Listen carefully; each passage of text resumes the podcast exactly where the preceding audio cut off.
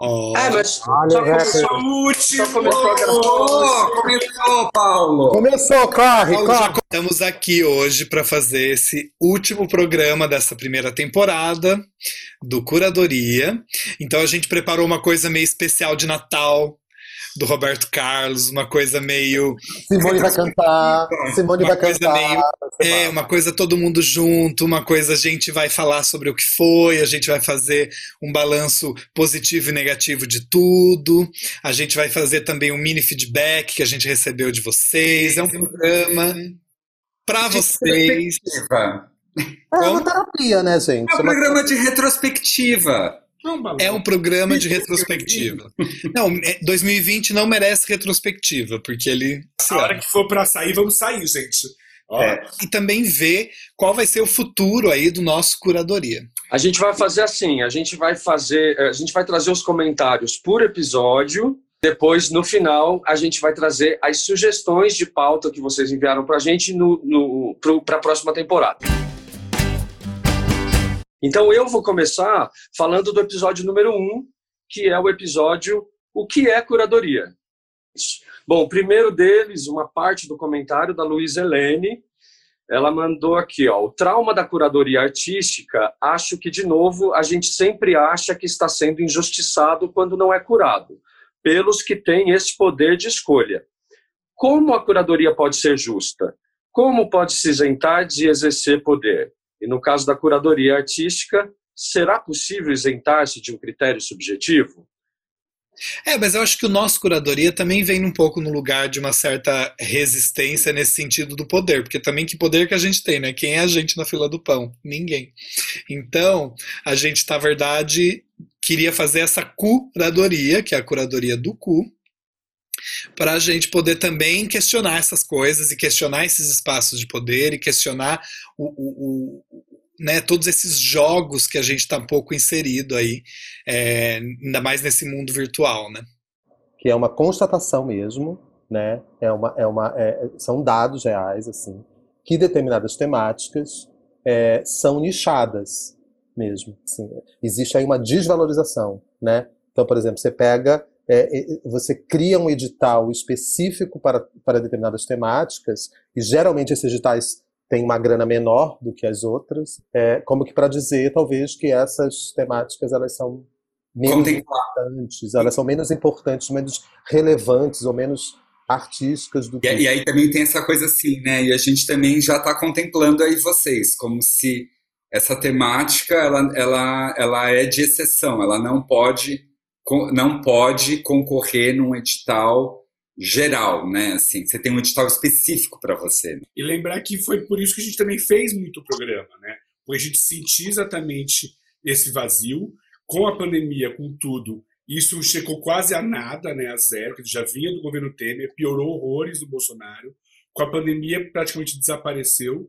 E acho que esse nosso desejo de ter feito esse programa foi um pouco de ocupar esse espaço, né? De, de, de estar aqui, que era uma coisa que a gente fazia nos palcos e que a gente trouxe para cá. Claro que de uma outra maneira, usando essa linguagem daqui, ah, mas uma tentativa nossa um pouco de, de, de não, de não dar nenhum passo atrás.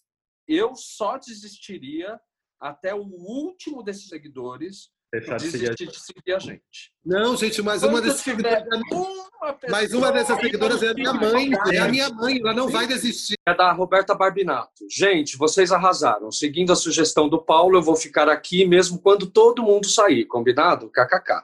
Fizemos uma temporada de com 10 episódios. Então eu ri muito e refleti bastante. Confesso que não, é, que não esperava por isso. Quer dizer, eu não sabia direito o que esperar, então foi uma surpresa boa. Segundo episódio, pode a bicha ser pública?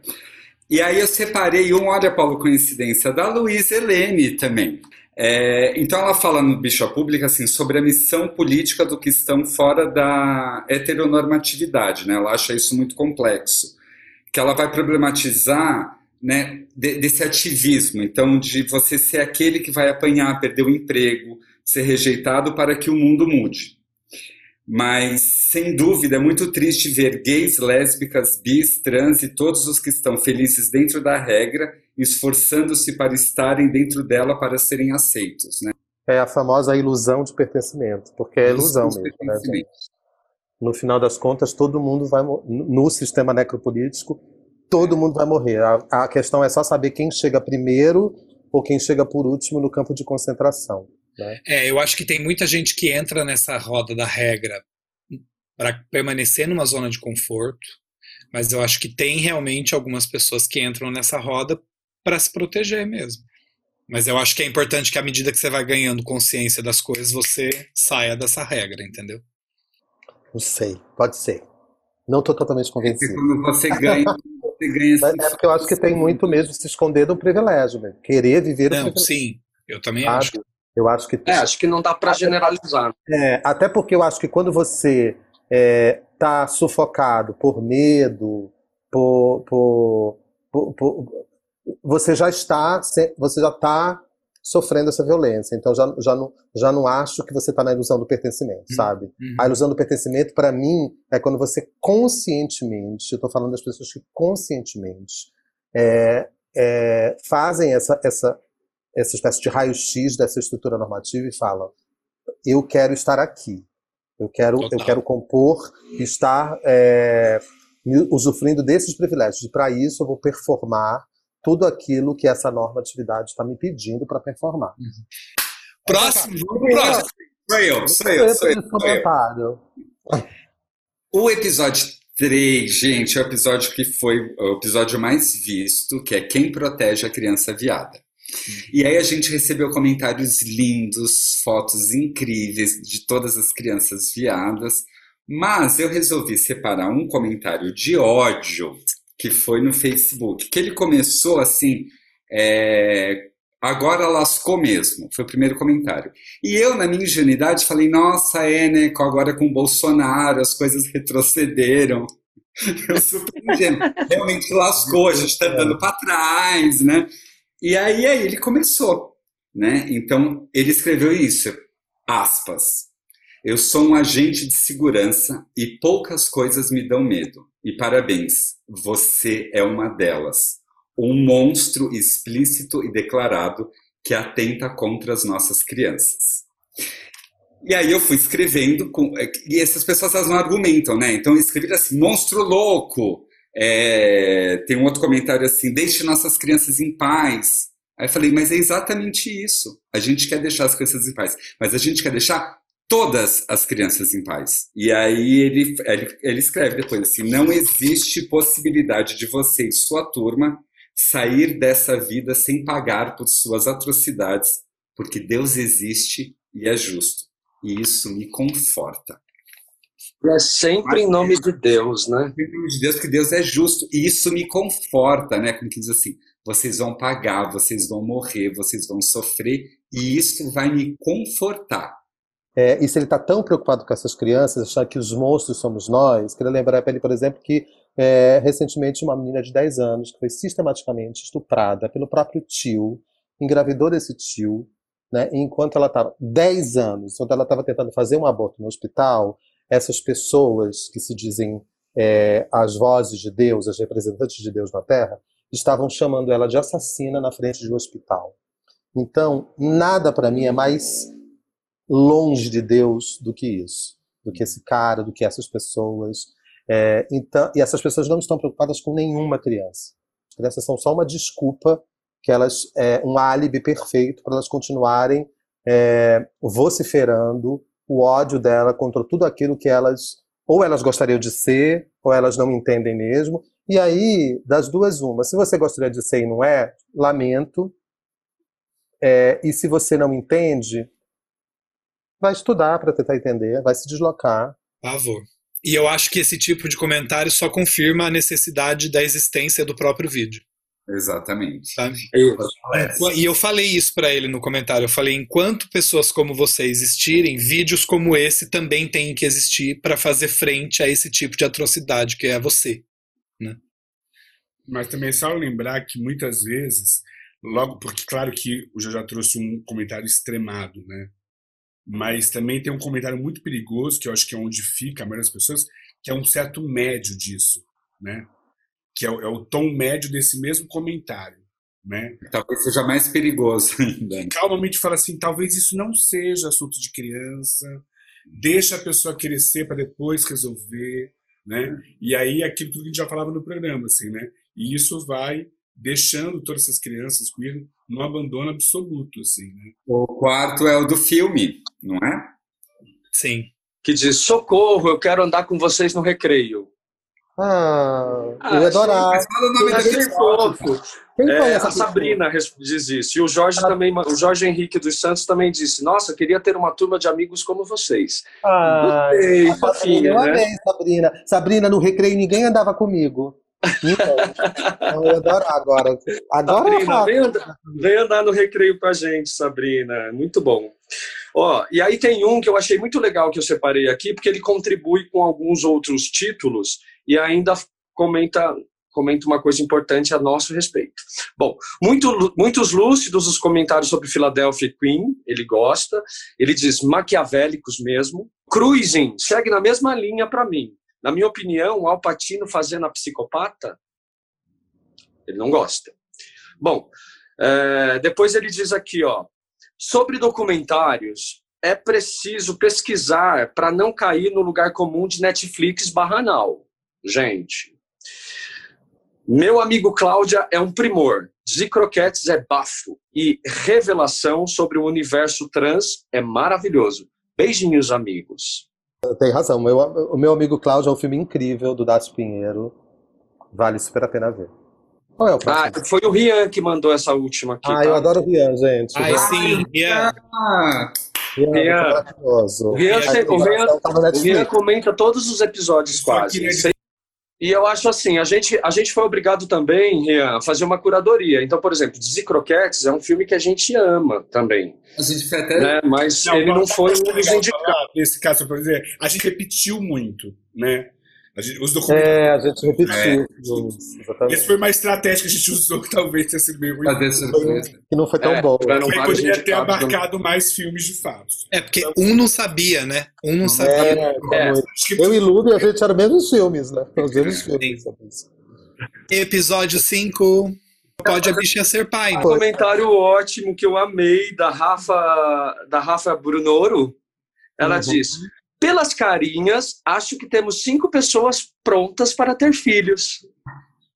Ah, o que vocês têm a dizer sobre isso? Eu gostaria de saber. Mas eu recebi essa mensagem no privado, sabia? De uma mãe de um aluno falou assim: você tem que ter um filho. Eu vi o episódio e eu te vejo como pai. Achei muito. Eu ainda não consigo decidir por isso, assim, mas eu fiquei muito encantado com a história do Luiz, assim, acho que é uma história incrível.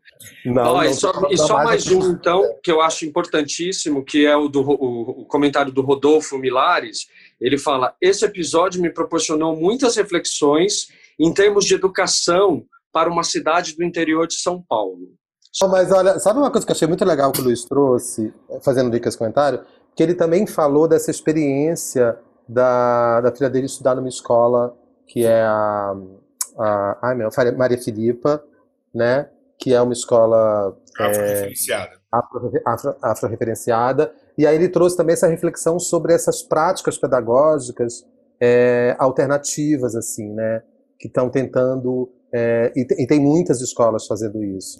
É, eu tenho um problema só, que é a, a maioria dessas novas pedagogias, que são muito legais, maravilhosas, elas acabam ficando num lugar do- da escola privada, num valor muitas vezes alto, né? E a gente também tem que, que discutir sobre isso, discutir como, como essa, essas, essas, esses novos modelos pedagógicos poderiam ser realmente implementados no ensino público também, né? Claro. Eu acho que quando ele fala que são muitos desafios, no interior, sobretudo, ele está falando sobre isso. Mas é muito bonito ver como tem muitas e muitas professoras que trabalham né, no, Sim. no ensino público e que elas lutam e elas fazem isso acontecer. Assim. Eu acho muito Sim, bonito, tem. assim, porque contra tudo, correndo o risco, inclusive, de perder o emprego. De perder um emprego. Então, é Exatamente. muito, assim, eu acho assim. Episódio 6, É a bicha do armário? É, qual É o tamanho do armário. Qual o tamanho do seu Ai, armário? então, separei dois comentários. Um da Rafa Brunoro. Olha, eu gosto que os nossos. A gente está repetindo também. Como a gente não. A prova de que a gente não combinou, que é sempre surpresa, é isso. Ou que a gente não tem muitos comentários. E, eu- não, e- não, mas a gente, a gente até tem. A gente, gente, a gente, ó, tem, muitos, tem um monte de comentários. Brincadeira. Minha gente, preciso de uma festa de debutante, porque eu só saí do armário e até agora nada de marido. Porque a gente faz aquela brincadeira do, do, do, do- de onde vem o armário. É, E os traumas de quem quer te proteger, pedindo para você não contar para fulano, não ser afeminado, etc. Até quando nós vamos aceitar este preconceito disfarçado de amor? Porque ela vai num ponto, assim, Sim. sabe? Isso parece amor. Isso até pode ser amor, mas é preconceito. Uhum. Entendeu? É, é preconceito e a gente precisa falar disso. A gente precisa falar do, do, do, do preconceito que vem disfarçado de amor. Porque parece que esse a gente revela um pouco, releva um pouco mais, sabe? E a gente está cheio de exemplos disso nas nossas famílias, tal, sabe? E Ambientes de trabalho também, trabalho, nos amigos. Enfim. E o outro comentário é um comentário também desse episódio, mas aquele, o, é, o- é do Hércules, e eu, eu, eu separei ele porque eu achei engraçado. Ele fala: Eu amo os episódios de vocês, amei esse do armário, tenho indicado para os amigos. O meu crush principal aí é o Paulo. Ah, adoro. Com essa barbona linda e cerrada dele. Aí vai rolar um match. É, que os demais não fiquem enciumados, jamais. Ainda vou mandar elogio para todos. No meu coração cabem todos esses ursinhos. Parabéns Ah, ao grupo. Ai, Como é. ele chama? Como ele chama? Eu achei que ele tá propondo uma suruba. Ô, desculpa. Hércules. Assim que Hércules, poder manda- aglomerar, a gente resolve É. isso. Assim que, assim que É, a gente, a gente já tá flexibilizando, mas também não tanto, né? Hércules, manda nudes. Vamos agora para o episódio 9, né? Não, 8. A gay padrão. Sete. gay padrão. sete. Gay padrão, Sete. foi de novo. Não, a gay padrão é o episódio 7. Sete. Bom, a gay padrão é o seguinte, eu, eu separei, os, eu, eu vou falar dos comentários, porque a gente, esse, esse vídeo, ele foi, a, a gente teve uma matéria, ele foi replicado no Hornet, que é um aplicativo de pegação, pelo editor do Hornet, que é a nossa madrinha, Márcio Rolim, maravilhosa. Gente Ai, um não beijo tem pro Márcio. como fazer esse programa sem Márcio. agradecer ao Márcio por toda a força que ele nos deu, que ele tem um canal maravilhoso chamado Biquarentona, sigam ele lá. É, e Márcio botou esse, esse, esse episódio no, no Hornet e ele gerou uma série de comentários, são comentários muito, muito raivosos, muito cheios de ódio, mas fala um pouco sobre a ideia de que a gente estaria ali produzindo um julgamento sobre esses corpos, sobre aquilo que está chamando de gay padrão, que esse programa é, é, a gente a gente conceituou o que o que a gente estava chamando de gay padrão, né? A gente falou uma série de conceitos ali para para construir essa imagem aí, né? Que inclusive não é uma coisa só, é um conjunto de coisas é, e e que a gente nunca disse que elas não podem existir, muito pelo contrário, né? A gente só a gente só estava falando, problematizando um pouco que é, essa é, essa categoria ela não pode existir à custa de oprimir outras possibilidades, né, é, outras possibilidades de existência, outras, outras corporeidades. É, e eu acho que isso acontece muito, porque é, de fato existe aí uma obsessão por esse padrão, sabe? Que muitas vezes nos coloca, inclusive, em lugares tanto de oprimidos, mas também de opressores.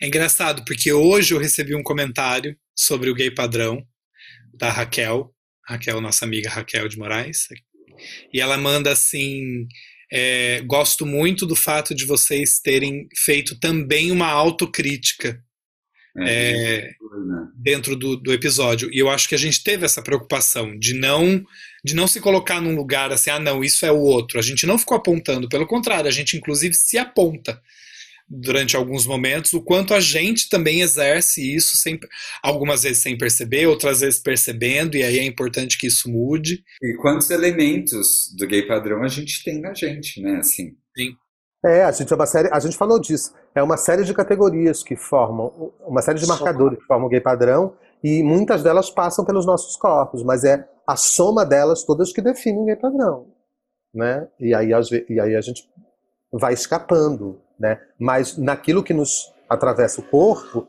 a gente acaba de alguma maneira também produzindo al- alguma opressão em algum nível, né? Gente, episódio 8 foi o episódio que a gente fez essa sugestão de vocês mandarem as coisas, né? E a gente pede para vocês então a participação de vocês. O episódio 9 que vocês assistiram na semana passada é o episódio da atriz Renata Carvalho, maravilhosa, que falou muito sobre corpos Gente, eu tenho aliados. um comentário, eu tenho um comentário. É uma pessoa que assistiu todos os episódios, ela coloca esse monte de coraçãozinho e ela Não, diz. mas peraí, você me interrompeu, peraí. É, a única coisa que eu acho, só agora, para não finalizar, a gente falou de falar sobre as ideias que virão depois também, certo? Isso. São os comentários, geralmente são os E aí o. Lube vai fechar essa parte. Ele vai de fechar essa. Último comentário para a gente ir para os temas sugeridos para a próxima temporada. Sim. Se a gente conseguir fazer uma próxima temporada, porque como vocês estão percebendo, a gente já não está mais se suportando. Obrigada. Então, como Hércules, a pessoa hoje. que assistiu todos os programas, ela coloca aqui vários coraçõezinhos e ela fala que é, dentre os cinco que ela mais gosta, que ela acha mais bonito, mais articulado, mais inteligente é o Lube. E é o comentário da minha mãe. Ah, louca! Lube, deixa eu ser ridícula. Não, na verdade, eu fiz essa, é eu fiz essa piada só para dizer uma coisa, para dar um gancho. Que assim, que tem um a minha mãe realmente comentou todos os programas, mas não só minha mãe, como tias e primas. E que uma das coisas que me, me chamou muita atenção nesse programa foi que a gente não tem dimensão, né, de até onde isso pode ir, né? E que várias pessoas que eu não falava há muito tempo, né, eh, a grande maioria delas héteros ou muito mais velhos, ou que eu pedi o contato, se aproximaram, né, eh, eh, de mim ou desse assunto a partir do programa. Então era só para dizer que para nós também acho que isso foi também um, comentário que nos trouxe muito, assim, né, de perceber essa repercussão não só naquilo que às vezes a pessoa pensa ah, é um nicho de gay e tal, mas que, ele, que os programas geraram interesse em, em, em pessoas de Lube, mas é, você falou uma coisa muito legal. Eu quero fazer um gancho, porque eu tinha separado um negócio aqui que eu acho muito incrível que o Julimar Chaves escreveu pra gente, falando: Gente, cara, eu amo vocês, eu amo curadoria, eu não vejo a hora de ver é, esse programa na GNT ou no Multishow.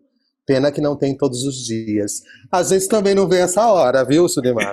A GNT e a Multishow. Mas isso Gazeta, só quero que tenha um editor, gente. com o editor, pra não enlouquecer a bicha Lube e a bicha Flávia, que edita o programa e ficam loucas. Eu acho Gente, teve gente que me mandou mensagem pedindo pra gente soltar o, o episódio que a gente não deixou ir pro ar do- dos aplicativos de pegação numa plataforma pirata, porque eles estão muito curiosos pra saber o que a gente falou. Achei maravilhoso. Vamos lá para as dicas rapidinho, assim, ó, um papum. Vou começar então, porque eu separei só duas sugestões que eu achei bem bacanas que chegaram pelo YouTube. Uma é da, da Alessa. Desculpa interromper de novo, mas só para não ficar vazio, já que a gente não vai ter nenhum comentário do nono episódio, é que acabou de chegar da Renata, que é a pessoa mais importante de ter gostado. Olha que bonitinho, dá para ler? Ah, que legal, não dá para ler. Ó, ela, ela escreveu: Amei, muito grata, chorei, ficou muito lindo. Ah, maravilhosa. Renata maravilhosa. Eu chorei também nesse episódio. É, ficou lindo demais. Ela arrasou muito. Chorei. É, Alessa tem uma sugestão. Vejam se faz sentido para vocês, mas é algo que ando pensando. Existe uma ancestralidade LGBTQIA+, uma vez que não é pela via hereditária, como se daria essa ancestralidade? Eu achei essa sugestão incrível, porque eu tenho pensado muito sobre isso nas minhas, nos meus estudos e, e ah, finalizando aí o meu, o meu monólogo sobre o HIV, essa ideia de ancestralidade positiva, por exemplo, que tem a ver com essa ancestralidade dissidente, assim. E, e acho que isso renderia um programa incrível. Nossa, lindo. Alessa Também arrasou. gosto. Lindo, Alessa. Alessa. Na cabeça. Alessa para vereadora, já tem meu voto mesmo. Próximo comentário. Vou Eu vou trazer aqui um, um comentário que chegou pelo Instagram do Rodrigo Aikiti. A sugestão dele é o seguinte: é, eu achei bem interessante porque ele mandou acompanhada de uma matéria que foi discutida em 2016 por um jornalista do The Guardian, mas ela foi traduzida recentemente no Portal do Brasil. Né? Então a sugestão dele é racismo, machismo e misoginia dentro do universo LGBTQIA+. Uhum. É, Ah, a gente vai deixar aqui na descrição do vídeo o link para vocês lerem a matéria também, que é muito boa. E o título da matéria já começa assim, entre aspas, não curto negros nem orientais, fecha aspas. Por que gays toleram esse tipo de racismo descarado? Achei super interessante essa, essa sugestão de pauta do Rodrigo. O que eu recebi por e-mail, uma que eu separei que eu recebi por e-mail, é assim, não tem muita explicação, é do Rian, de novo, Rian, falei que ia voltar a falar dele, que é relacionamentos fora do script. Relacionamento aberto, todas essas, essas outras Ah. possibilidades. Eu acho lindo que é um colorido imenso de, né, de maneiras de se relacionar que valem muito a pena Todas terem. todas as outras possibilidades, um programa para a gente discutir sobre isso. O, o, o Jucimar Chaves, é, Julimar, é Julimar Chaves, o que falou que a gente precisa estar no GNT, ele trouxe, eu separei o comentário dele porque é um comentário que eu acho que tem a ver com um programa que a gente não levou ao ar do aplicativo, que talvez a gente não tenha feito isso aqui que ele está sugerindo. É, sugestão de tema, um artigo da revista Vice chamado A Feminofobia, adorei esse termo, é, racismo e discriminação nos aplicativos de encontros gays, recolhe expressões retiradas desses aplicativos como busca os cara, caras muito masculinos, se alguma vez você percebeu que é gay, não vou me interessar, se você não admite que dá bandeira, vá a um psicólogo, enfim. É, é um pouco isso que o, o, o Rodrigo traz também, né? De que o racismo, a misoginia estão aí já presentes há um tempo na, é, dentro da comunidade gay, e os aplicativos eles são reprodutores disso. A minha sugestão, a sugestão que chegou para mim foi do Jairo Leme. É, ele colo- ele- eu gostei que ele já fez o formato que a gente já escreve. Ele começa assim: pode a bicha casar? Já com X na bicha, super na nossa linguagem. Aí ele colocou: discutir a questão do casamento gay como conquista de direitos e contrapor, talvez, com essa ideia de reprodução de comportamento hétero. E, e cabe muito na sugestão que, que o Rian mandou, né? Assim, dessas relações fora do script, né? Isso daqui é do Anderson Silva. O espaço que criaram me é tão acolhedor, receptivo, livre, me senti abraçado pelas costas. Arrasou. Aceitando o convite, pensei que pudesse contribuir um pouquinho. Olha só, ele dá algumas sugestões. Festa LGBTQIA+, e a atual despolitização do movimento em São Paulo. Muito bom. Ser gay não faz ninguém especial. Nossa, eu amo isso. Maravilhoso. Outro, cara de bicha. Que cara é essa? Tem que ter para ser? Uma Ai, Humberto. Humberto Neiva, porque ele é um querido, nosso, nosso Amo, seguidor número Humberto. um. Humberto, Nosso seguidor número um está sempre lá. É Ele já dono do- começa assim. é dono como do melhor vocês de sabem, Humberto, a gente te ama muito. ele já começa assim. Como vocês sabem, eu não perco um episódio, é, um episódio de vocês. Quero contribuir com um tema: as mães e as bichas. Achei fofo, lindo, lindo, lindo. Achei fofo. E aí ele termina com um comentário Vai ser um episódio tudo sobre nossa mãe. Tudo sobre tudo sobre nossa mãe. Mães. E ele termina com um episódio pre- precioso que é PS, Paulo, fale mais.